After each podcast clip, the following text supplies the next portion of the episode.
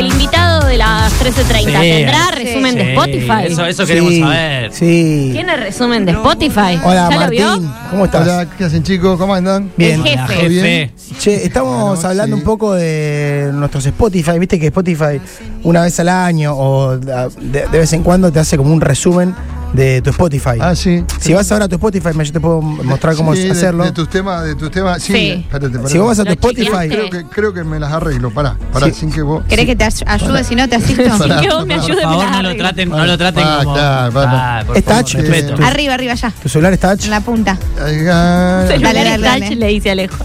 tiene que decir tus canciones, tu Spotify del año, algo así.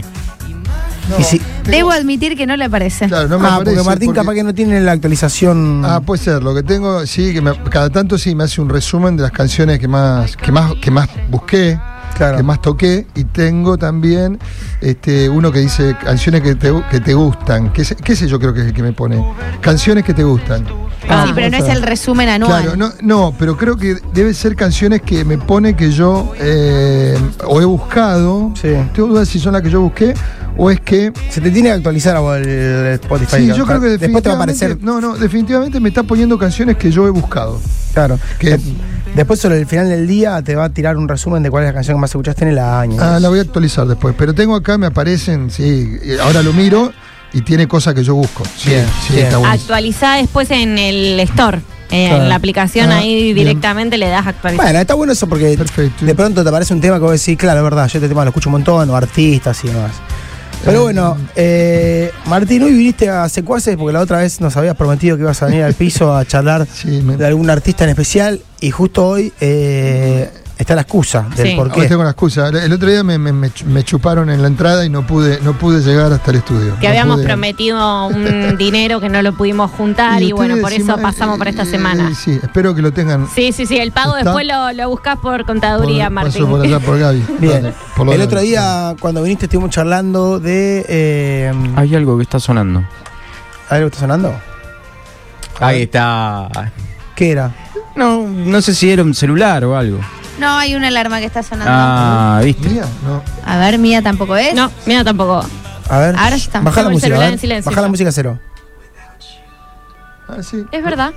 Pero el mío no es, mira, yo lo apagué el mío. Eso es una alarmita para despertarse la siesta o algo así. El mío no es. Creo que es tu computadora, Julie. No, está en silenciada. Alguno tiene. Pará, pará, pará, que Hay algo muy raro. ¿por Pará qué que hay algo adentro, pará. ¿Sigue estando el ruido? Sí, ¿Y si alguien- pero fuerte aparte. Es el tuyo. Es Martín. Ahora Martín tenía el celular en ¿Por qué play. suena desde ultratumba así tipo? Porque se te tenía prendido Spotify. Spotify. Sí, sí. Perdón, era un tema de Andy Gibb. Era un tema de Andy Gibb que, bueno, porque la vez pasada, viste que mi celular es muy obediente. Y yo la vez pasada tenía que hablar de los VGs. Claro. Andy Y te quedó. Y se me disparó ahí. Bien. Eh, mi, Bueno. celu- mi celular anda. a- Pero dijimos, las dijimos cosas. que te íbamos a invitar, Vamos, que ibas a venir a, a los secuaces y justo hoy hay una excusa de por medio por la que te invitamos, que es el aniversario de la muerte de George Harrison. Exactamente. Sí, bueno. ¿Quién, eh, quién es George Harrison para que el tablet dice, Sí. che, quién es? A ver, este. George Harrison, te- voy la voy a hacer cortita para no, para no ponerme muy. muy Vamos muy larga, denso. vamos larga, vamos con la larga. No, pero lo que, te puedo, lo que te puedo decir es que siempre la discusión de los Beatles fue quién era el mejor Beatle, quién era. Y cada uno de los Beatles estaba como. como iba de a poco tomando una personalidad. Bueno, ¿cuál fue la personalidad original de George? Era el Beatle callado, le decían. El tranquilo. El Beatle callado en teoría, claro, porque pero si- sin embargo era muy gracioso, tenía mucho sentido del humor, porque porque si uno mira filmaciones viejas, cuando se ven los Beatles, siempre es como que George tiraba unos chistes, eran todos muy graciosos. Lo bueno que tenían los Beatles era que eran, viste, muy muy desenfadados. Se- es- em, no era común en esa época los ar- una- un grupo de artistas tan desacartonado que se le reían en la cara fueron a recibir este cuando fueron a recibir la condecoración de la reina Isabel los Beatles cinco minutos antes se fueron al baño y se fumaron un porro y salieron fumados a recibir a recibir la condecoración de la reina. Entonces se le reían a la reina pero bien porque no, no le faltaban el respeto pero eh, tenían un como una, un desenfado que no era tan común Claro. en esa Claro. época Y menos para todo ese Era como no eran súper, claro, no eran tan protocolar y estaban con la reina como Claro, si fuese cualquier otra persona. La corona de. Inglaterra, aparte, es una de las peores. trataban, tra- no tenían solemnidad ni trataban, viste, con, con- claro, con ese respeto a nadie en realidad. Porque, porque ellos habían tocado, estado en Hamburgo, digamos, los Beatles se criaron en Hamburgo tocando desde chicos. Y John Lennon dice que tocaba con un- una tapa de inodoro en la cabeza y desnudo, tocaba, salía a tocar así. Entonces, ellos venían de, de un ambiente muy salvaje. Y después cuando los agarra Brian Epstein, los, los cambia. Brian Epstein, que era su, su- su representante, era, era un tipo muy de la alta sociedad inglesa que los viste para que las madres de sus hijas le- les guste el look. Y los hace todos unos caballeros elegantes, pero los Beatles eran todos unos salvajes que venían de la clase baja, digamos. Claro. Siempre hay algo muy lindo para contar entre, entre la competencia entre los Rolling Stones y los Beatles. Sí. Porque los que venían de clase baja eran los Beatles y aparecían vestidos y con una imagen como si eran chicos de clase alta. Y los que eran de clase media acomodada Al eran contrario. los Rolling Stones y tenían una imagen salvaje, se la habían hecho Claro. justo para competir con los Beatles. Más desfachatada. Claro, pero estaba cruzada la imagen, porque en realidad los que venían de una, de una clase más acomodada Los eran caretas eran los Rolling Stones. Claro, eran los Rolling Stones. Pero daban los- más marginales que. Claro, y los que venían de, de, de hecho, bueno, yendo al tema de George, ponerle los Beatles, George vivía en una casa en Inglaterra que no tenía, no tenía baño, no tenían baño, hacían en un agujero, digamos, porque el padre era, era manejaba un colectivo y venían de, de ascendencia, todos esos chicos eran de ascendencia irlandesa, eran nacidos en Inglaterra, pero todos con ascendiente irlandesa y vivían en barrios trabajadores, digamos, to- todos. El, el mejorcito era John, que estaba un poquito más acomodada su familia y por eso la historia de la tía Mimi, que lo peleaba, no, no- no quería que sea músico. El único que la madre realmente lo apoyaba era, era George. Claro. La madre lo apoyaba como guitarrista porque venía de una familia muy, muy baja y bueno, y la madre confiaba, era la única de los padres que confiaba en los Beatles. Entonces, bueno, para, para ir más, hay muchas cosas para contar, Sí. pero para contar alguna de las cosas, es, George fue el Beatle más joven y por haber entrado siendo el más joven que lo trajo Paul, Paul se lo presentó a John, que era el líder en ese momento, y Paul medio que, eh, y George medio que lo aceptó porque tocaba bien la guitarra, sabía acordes. Los Beatles al principio no sabían casi ningunos acordes. Eran básicos. Eran tan básicos, y cuando vino George, que Paul se lo presenta, ¿qué hace? Este, George toca una canción entera. Le toca una canción entera. Entonces, John dice, ah, no, este sabe tocar. Bueno, lo vamos a aceptar, pese a que era tres años más chico. Claro. Era tres años más chico y decían, este es un nene. Bueno, pero no importa. Paul decía, traigámoslo porque sabe tocar, no sirve. Bueno, lo incorporan y siempre George fue el nene de los Beatles.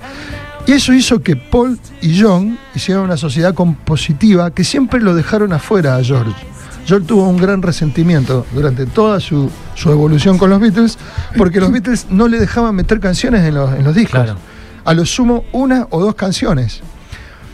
Después, entonces, George siempre tuvo esa, esa- ese, ese resentimiento y sobre los Lo últimos tenían años- frenado. Claro, era como que Paul y John eh, armaban, eh, o sea, Lennon y McCartney era, era una, Definían una, todo. una sociedad compositiva que definían todo y no dejaban entrar a nadie.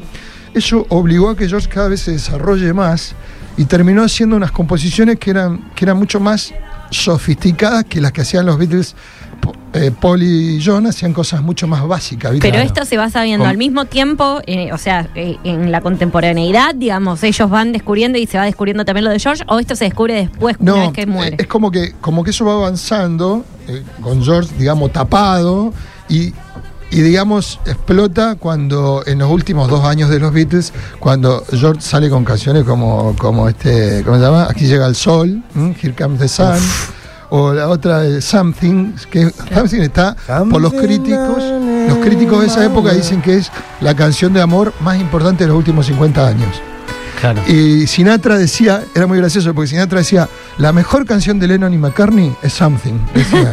y él la cantaba. Y era de George Harrison. No lo, no lo sabía, pero bueno.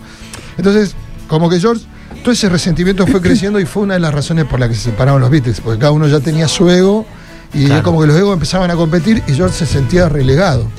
A punto tal que George lo llamaba muchas veces para grabar a Eric Clapton, Sí. porque los Beatles Están- acá cuando hay un ruido, viste, la gente se vuelve loca. Sí, está, eh, Sí. no, me- ese me- es el espíritu de George. ¿Qué pasa? Te está golpeando. Hay gente, hay gente. Es George desde la Tierra. el mejor músico de los cuatro, entonces, No, Martín. no sé si era el mejor músico de los cuatro, pero era un músico sofisticado. Eh, es más, George después, cuando se separaron, lo criticaba a John y le decía que no sabía ni que tenía seis cuerdas la guitarra. Pero sí podemos decir el mejor compositor, entonces, capaz. Eh, yo diría que un compositor más, más sofisticado. Eh, yo, yo para mí el más completo era, era Paul, era, Claro. era el que era músico, empresario, Sí. todo más completo Paul. John era como la figura, era como, viste, la, la cosa El rebelde, revolucionario, claro. revolucionario, el que, el que trascendió al músico, digamos. Era como una especie de, de Maradona en el fútbol. John Muy bueno. terminó expulsado de. Lo expulsaron, no lo dejaban volver a, a Estados Unidos. En un momento lo echaron de Estados Unidos Claro, porque no podía volver porque participaba, era un activista político. Entonces, este, John era como, como esa, esa figura que trasciende. Paul era el músico empresario. Y George era como un tipo más sofisticado, más sofisticado en la composición. Fue el que introdujo eh, toda la, la onda hindú cuando él empezó a tocar el sitar, con el- que fue a ver al gurú Maharishi y aprendió con Ravi Shankar tocar el sitar, que era un instrumento Sí. muy sofisticado de la India. Lo introdujo en el rock and roll. Él, él lo metió y, y los Beatles empezaron a sonar como más, más sofisticados en esa época porque sonaban con todo. todo Es la intro de Here Comes the Sun, ¿no? no la que eh, empieza sí, con- en realidad lo, lo ha usado en varias, en varias canciones, el citar. Eh, ahora específicamente, no está en Gigante Sun, Ah, no. ¿no? está por ejemplo en Madera Noruega, creo que está. Claro, Here Comes the Sun creo que hay una guitarra. Le Sí, ahí tiene más una guitarra. Em, creo que está eh, en Madera Noruega, me parece. Ahí lo buscamos. Pero no estoy seguro, ahora, ahora, ahora, eh, realmente ahora no me acuerdo. Pero lo que digo es, él introdujo eso y volvió más, más sofisticada y más intelectual la música de los Beatles. Claro. Que fueron a su vez evolucionando y todo. Eh, yo te iba a preguntar, en un momento determinado de la historia, quizá cuando los Beatles ya, ya se habían separado y todo, se vuelve como más cool decir que, que George era el mejor de, los Beatles, porque hay mucha gente que, que yo he escuchado decir que George era el mejor, lo que pasa que era más eh, perfil bajo y eso. No, lo que pasa que sí era un gran, fue un gran guitarrista, con mucho gusto, y, y después cuando se separan los Beatles, a ver si es en esta. Claro, ve ahí, Ah, eso es más metálico. ¿Ve? claro. Que es tipo una mandolina. Eh, sí, es que el citar es como una guitarra con un sonido medio, medio sofisticado. Y hay, y hay otras composiciones en las que se, se nota mejor todavía. Em, pero bueno, te decía, en los 70 cuando se separan, George larga una serie de, de- de discos y el concierto para Bangladesh, que se llamaba, que lo hace para ayudar a la, a la gente de la India. Y ahí él, él es como tiene un- una explosión creativa y realmente un- un- aparece con un disco con muy buena crítica y es como que todos dicen, sí, a- al final eh, George era este, el más capo de todos. porque- Claro. Por, por- por ese momento eh, y puntualmente porque en los 70, como te digo, él tuvo una explosión creativa como solista y Paul y John estaban medio quedados, ¿viste? Se habían separado recién estaban medio quedados. Pero realmente eso es muy discutido, ¿viste? Es muy discutido. mm, Y esto que decís del resentimiento, que me re llama así como la atención también, eh, ¿fue algo de, de ese momento o después también con ese resentimiento siguió y, y no, No, bueno, en- No pudo saldarlo. No, siguió por un tiempo. Después, como todo, uno se pone a pensar y poner los Beatles eran compañeros del colegio, de la primaria, o sea, se Toda conocían vida. colegio, claro, de toda la vida y del barrio. Entonces, es como tu amigo del barrio. Claro. Tú- después, es más, este, eh, George tiene un libro en lo cual él, él los critica a todos y lo critica a John y dice que John, este, John directamente no lo consideraba eh, y casi no lo nombra y después John se ofende porque George no lo había tenido en cuenta en el libro. Pero lo que sí era verdad, que hay que pensar que eran chicos muy jóvenes, ¿viste? Y eso pasa en los grupos de amigos. Y, a- y nada, y Paul y John eran los que mandaban el grupo y a George lo tenían ahí de, lo tenían de segundo. y llegan a reconocer el talento de... No, sí, pero mucho, mucho después. En realidad los Beatles eran muy competitivos y entre ellos casi no se reconocían sus cosas. Claro. Eso lo cuentan ellos. Hasta el día de hoy eh, se mostraban las canciones y el otro le decía, ah, sí, bueno, está bastante bien, pero o sea, mejor la mía. Sí. Y eran así, eran Competitivos. altamente competitivos y eso explotó. En los, en los, cuando se separan en los 70 explota, porque se, se terminan, se terminan este, peleando entre todos con sus egos. Hay, una, hay un documental donde Paul se pelea con, con George, eso Sí. está filmado en la película Get Back, y le dice, este, y George le dice, bueno, decime qué querés que toque, si no te gusta lo que yo toco, decime y toco lo que vos quieras. Porque y se peleaban como y el flaco Paul le estaba le decía que tocara a George, ¿entendés? Nota por nota. Claro. Y decís, ¿cómo puede ser? Son unos monstruos terribles. Pero bueno, son las internas que pasan en- eh, existen en todas las bandas, ¿viste? Sí. Y, lo que pasa es que esto, como son grandes mundialmente, uno piensa que no los vivieron y tuvieron la misma miseria que tienen todas las la bandas chiquititas, que no las conoce nadie. Claro. ¿No? Igual, viste que algunos dicen, sí, que tal vez era el mejor, George Harrison es más, pero hoy si hablamos de los Beatles, hay- podemos hablar de que el común de la gente habla de Paul McCartney y de John Lennon.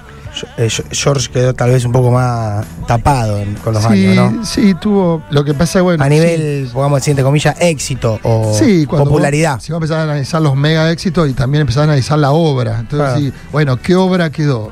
Y bueno, la, la obra de Paul es muy grande, Claro. la de John tiene cosas icónicas. Y George viene un poquito más atrás a lo mejor, pero viste, es difícil Sí, com- eran. comparar esas cosas, ¿no? Sí. Acá preguntan si tiene algo que ver en Blackbird. Eh, mira, que yo sepa, eh, que yo sepa no. Y de hecho Paul dice que lo armó con eh, una música eh, de influencia de Bach. Él dice que cua- cuando era chico él, él sabía tocar algunas notitas de Bach. Algunas, porque los Beatles no sabían música, no, no eran Claro. pibes estudiosos de música. Era Eh, más de oído y Era eso. todo oído. Entonces to- eh, Paul sabía tocar algunas cositas de Bach y de ahí él desprende los acordes primeros de Blackbird y los arma él. Yo por lo menos la- lo que yo tengo entendido no ni jamás Paul lo nombró a, a George en eso. Tiene, tiene esta historia también con, con Eric Clapton, ¿no? El, el- el triángulo ese amoroso Claro, con sí. Patty Boyd. Claro, Patty Boy, que era la- Patty Boy era la mujer de George y mm, de golpe George y Eric Clapton eran muy amigos y un día, este, bueno, y, Eric iba siempre a la casa a tocar la guitarra con George y bueno, y después con- confiesa a Eric Clapton que él buscaba momentos para ir a visitarlo a George en los que él no estuviera, para, porque se había enamorado de la, de la mujer de George. Y, y después en el tiempo, eh, Patty se va con George y lo y- con perdón con, con Eric y lo deja a George. Pero lo más loco de todo que George era una persona muy muy volcada a, a la parte espiritual y todo era muy particular no se hace problema. Terminan siendo amigos los tres de hecho él va a la, a la boda de Eric Me Clapton muero. con su mujer sí, siguen siendo amigos. Y los Beatles ahí tocan tocan eh, se juntan menos John, que no, no fue a la boda, pero George, Ringo y, y Paul tocan Let It Be, creo, en la boda. Quedó todo en familia. sí, sí, sí. Terrible. Pero porque eran este. Hay que, hay que pensar, eh, George era un tipo muy querido, muy espiritual, abocado a la, a la vida espiritual, a la meditación. Durante mucho tiempo él, él abrazó esa, esa cuestión y bueno, lo, lo trasladaba a su, a su entorno. digamos. Ahora pensaba en esto que también decías de, de que era bueno George y más espiritual y demás. En el tema del marketing en ese momento, eh, ¿había uno sobre el resto que era el más elegido para, no sé, publicidades, ropa, etcétera? Eh, mira, no, en la- en- bueno, en, en las clasificaciones de los Beatles, el lindo era Paul. Claro. Este, mm, a- y por ejemplo, cuando, cuando John saca uno de sus discos, que sale de espaldas con Yoko Ono, los dos desnudos, Sí. la compañía se enoja y dice, por lo menos hubieran puesto la cola de Paul, dice, en vez de la de Yoko Ono. Claro, Porque- bueno, sí. Porque era horrible. Porque Paul lo tenían como, como el, el lindo de los Beatles y era el que, el que a lo mejor robaba más imagen. Pero no, era- eran bastante parejos en eso, no por lo menos no. Tampoco ninguno de los cuatro era eh, Brad Pitt. Claro. Pero, pero bueno, este, Paul era el, el que se suponía el lindo y John era el, el divertido, digamos. Pero las notas y eso lo lo hacían todos juntos. Las notas generalmente aparecían todos juntos y después, bueno, cuando los agarraban por separado, pero sí, y los más mediáticos eran claramente, era Paul primero que dice, mira, John Lennon dice que Paul es el mejor relacionista público del mundo, del mundo que él conoció. Y es verdad, porque, porque Paul es un tipo que siempre te- con su, saca la guitarra y toca, es el único que va, Encantador. todavía va con su guitarra y hace notas y habla con la gente y lo invitan a todos lados, bueno, al día de hoy. Claro. Al día de hoy el tipo sí. Todos los demás ya está, cada uno Sí. bajó la persiana. Parece el más carismático. El de- Eh, sí. Claro, es, es- es realmente un relacionista público y un empresario, digamos, un empresario genial muy- que hoy es, creo, la tercera fortuna de Inglaterra, Claro. digamos, la cuarta, de- en, en lo que tiene que ver con, la- con el mundo del espectáculo. Y con, con todo lo, todo el tema de la imitación y demás que se metió George Harrison te terminó involucrando a vos, Martín, ¿o no? Eh, terminó, claro. Sí, yo en realidad eh, hice meditación, pero no por los Beatles. eh, eh, Pero también con, Maja- el tema de Maharishi Sí, y el demás. Gurú Maharishi y todo eso, sí. Y cuando sí. yo empecé a hacer canciones, Martín me dijo, vos tenés que ir a hacer el curso de Maharishi. Y a mí me mandó Alejo al pero curso de Maharishi. Alejo, te quedaste dormido en el curso. Fuimos Sí. juntos, el tipo estaba explicando las cosas y vos empezaste a bostezar. Yo no sé, Buenísimo. casi Para, para que yo también lo hice y me quedé dormida en la primera Ah, clase. Me mandó Alejo a es mí. bastante aburrido. Pero bueno. No, está bueno, está Eh, bueno. Pero lo que pasa es que esa vez que fuimos al curso, estábamos Alejo y yo nomás, en la primera fila. Claro. El tip- tipo nos explicaba a nosotros. Te pone un video. De golpe lo miro a Alejo y estaba quedando dormido. Le digo, pero boludo, despertate, somos nosotros dos y el tipo. ¿no? Pasa que Hay estábamos, 40 personas, te puede quedar estábamos en un cuartito así. Chiquita. eh, hablando de meditación, con musiquita, Con un calefacción. video bastante antiguo. Eh, un video lindo, eh, hablando de Maharishi, meditación trascendental. Y yo era mi primera vez ahí, de pronto, claro, me relajé mucho. ¿Qué, qué sería la meditación trascendental, esto del Maharishi? No, sé eso, eh, lo que pasa Sí. es que eso, eso, eso es una, son técnicas. Ahora hay un montón. Después de- creo que todos los Beatles lo hacían igual. Claro, ¿no? no, lo que pasa es que eh, el, gu- el gurú Maharishi era un tipo de la India que había inventado una técnica que, que mezclaba la, la técnica hindú y la, y la resumía en una técnica muy simple y el tipo la trae a Occidente para que la gente la practique y, y- y pierda el estrés, deje las drogas. Se Él hace dos decía- veces al día. Claro, él decía que vos haciendo esa técnica, que era un resumen de, de- de toda una técnica hindú, decía que vos aplicando esa técnica, vos perdías las adicciones. Lo- eh, lo- los sajones tenían muchos problemas de adicciones, Claro. alcohol, encima después de la posguerra, muchos muchos problemas de adicciones con las drogas, con el alcohol. Entonces, él venía a Maharishi que decía, yo traigo una técnica a occidente para que ustedes la hagan y, mejore, y mejorar la humanidad. Y la mejor forma de promocionar lo que hacía, buscaba artistas famosos, los invitaba a la India y les enseñaba. Entonces, en, ese, en esa cosa, un día los, los invita a los, a los Beatles.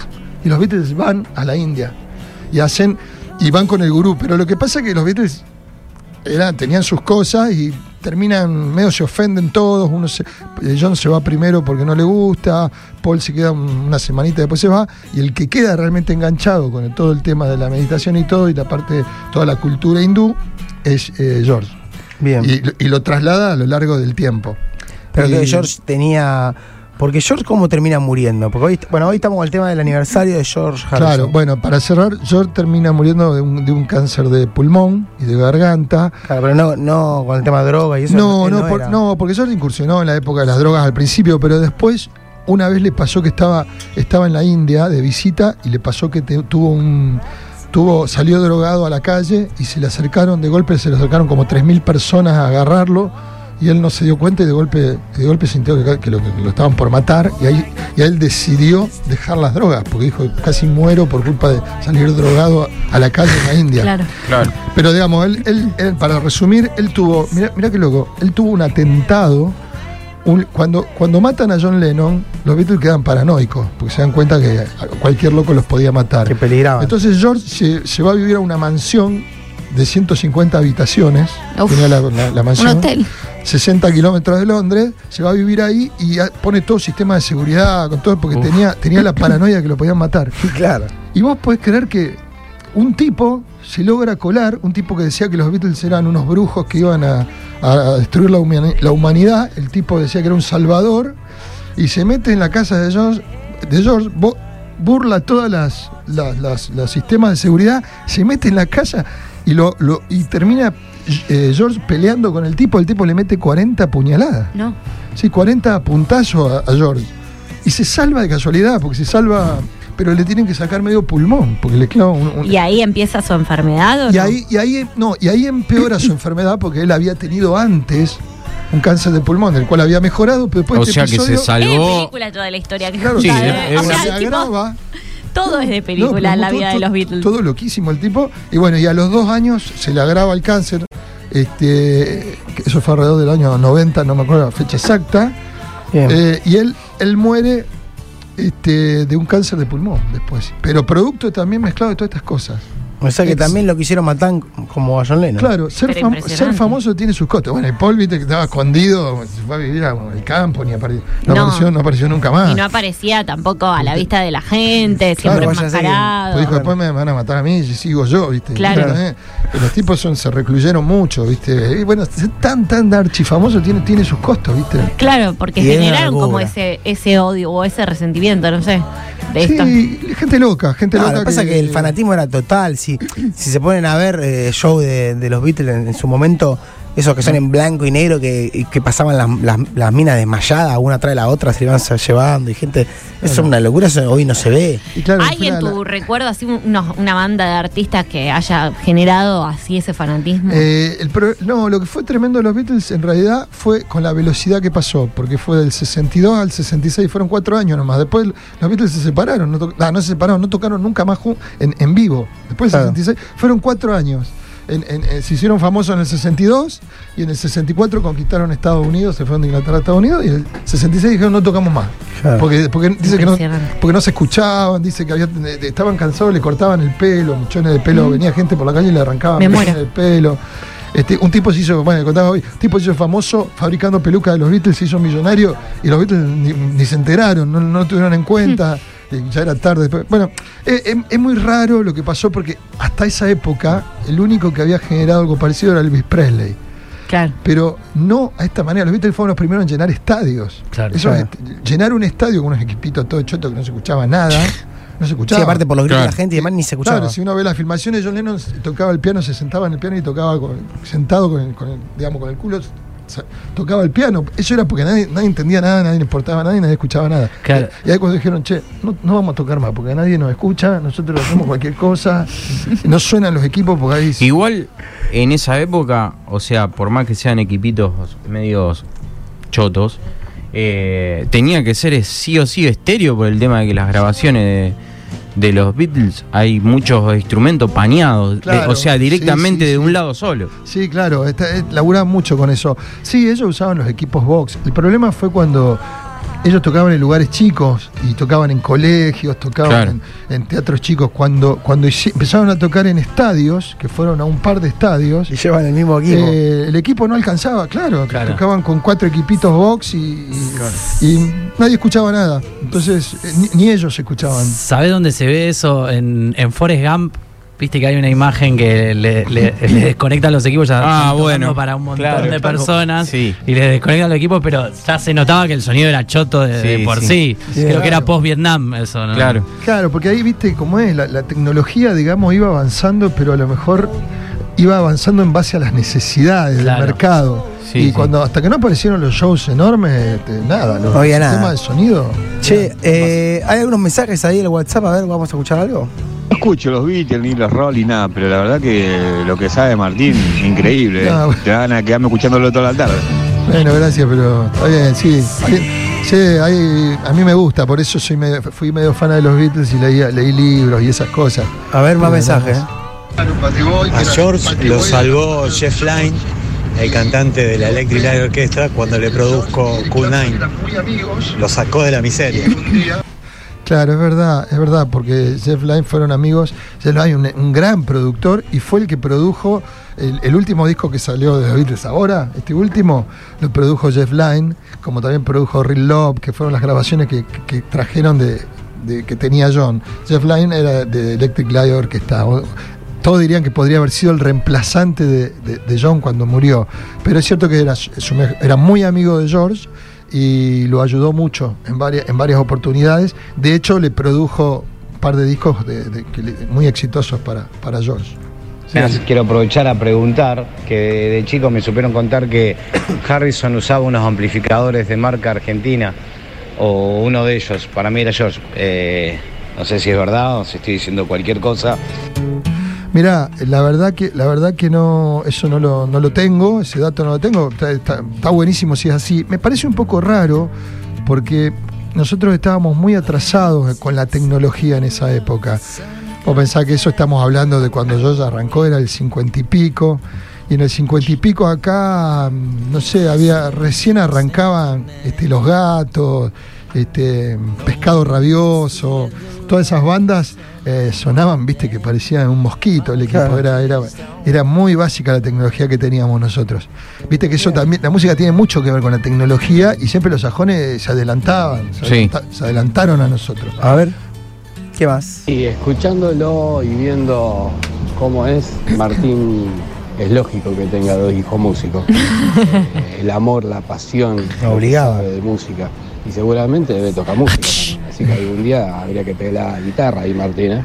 Bueno, algún día ya, algún día si me invitan, Los tres acá. rasqueteo algo, sí. Sí, los, Sí. lo- lo- los tuve, de- ya de- estaba en la cuna y ya le, cantaba. En vez, de- en vez del payaso Plin Plin le tocaba temas de los Me dijo que si quiero que me vaya bien la música, tengo que grabar 100 canciones, por lo menos. Está muy bien. Está Voy- bien, Martín. voy lo que cinco. dijiste. Y sí, Te quedan 95. cuando vaya por la 100 lo vamos, ahí lo vamos a financiar. Hace 100 Y- canciones. Y cuando yo le mostraba alguna canción que hacía, me decía, bueno, las canciones buenas son las que se graban. Me decía. Ni me venga a tocar una un canción con la más de guitarra. exigencia. Ah, yo se la mostraba con la guitarra, me decía, nada, si no la, Grabala que no la grabé, no me la mostré. La guitarrita. Sí, bueno, sí, che, bueno, eh, bueno, para cerrar, después de bueno, lindos mensajes y demás, gracias a todos. eh, Martín, te pido, bueno, primero, en pocas palabras, definirlo a Harrison y alguna canción para que nos quedemos escuchando. Bárbaro. Eh, bueno, la- la- te lo defino eso, como un, un músico necesario para los Beatles, fue, fue, pero fue un virtuoso y un gran creativo. Lástima que le tocó compartir el mismo lugar con Lennon y McCartney, que digamos son do- do- dos figuras de la música, te diría, dos de los más importantes de la historia de la música popular. Entonces ahí, ahí- ahí lamentablemente George cayó en un lugar donde no. Pero realmente nada, un tipo y que, y que también fusionó Occidente, musicalmente, Occidente con Oriente, porque trajo la música oriental y la fusionó y aportó riqueza a, la- Espectacular. a la música popular. Eh, nada más. ¿Y una canción de George Harrison, la Eh, mejor o, la, o una que sea. Son tan para buenísimas, son tan buenísimas. Eh, si quieren podemos escuchar una de los orígenes cuando era más jovencito y le dejaban meter de a una canción. Hay una que se llama Taxman, no sé si está. Taxman, Taxman. que está creo en Rubber Soul o alguna de, de George Harrison, no sé si la tenemos en la... La podemos buscar en YouTube. Sí, la tenemos, la si tenemos. está, esa es linda porque es de cuando recién arrancaban los Beatles, Está en vivo. Taxman. hasta en vivo. Bueno, ahí, eh, A ver, Japón. Hay que ver cómo se escucha en vivo. Eh, Bastante bien. fíjate que ¿para qué busco la original? A ver. Me gusta igual. Era como más blusera, ¿no? Este fue uno de los primeros éxitos de, de George, eh, compositivamente, y, y si te pones, para lo que eran las canciones de los Beatles en esa época, es un poquito más sofisticada en su melodía. Claro, no era tan ABC. Claro, un poquito, entra, si- él siempre tiene melodías un poquito más, más sofisticadas, Bueno, con acordes más, más raros. Si la encontramos, la original, la ponemos. Si no, está en Bueno, vivo, me si no, gusta, che. dejala, dejala, dejala, dejala. Ahí está, esta. Ahí está. Y- Espectacular. Bueno, gracias Martín, vas a volver. No, chicos, Vamos a buscar si me- otra excusa. Si, ahora me, si me pagan ahora esta tarde, si me pagan Ahora le decimos a Gaby que. A que 90 pase por días. Si garpan vuelvo, si no. Sí, sí. Vamos. Yo no te paso los 20 los 20 mil pesos de la mitad de mi sueldo. bueno, gracias por invitarme. Gracias, Saludos Martín. a todos, chicos. Ahí está. Adiós. Bueno, hermoso, hablamos del aniversario de la muerte de George Harrison. Acá con Martín, Arribillaga, en Boeing, sus secuaces. Seguimos hasta las 4 de la tarde. Hoy tenemos un montón de sorpresas, invitados, de todo.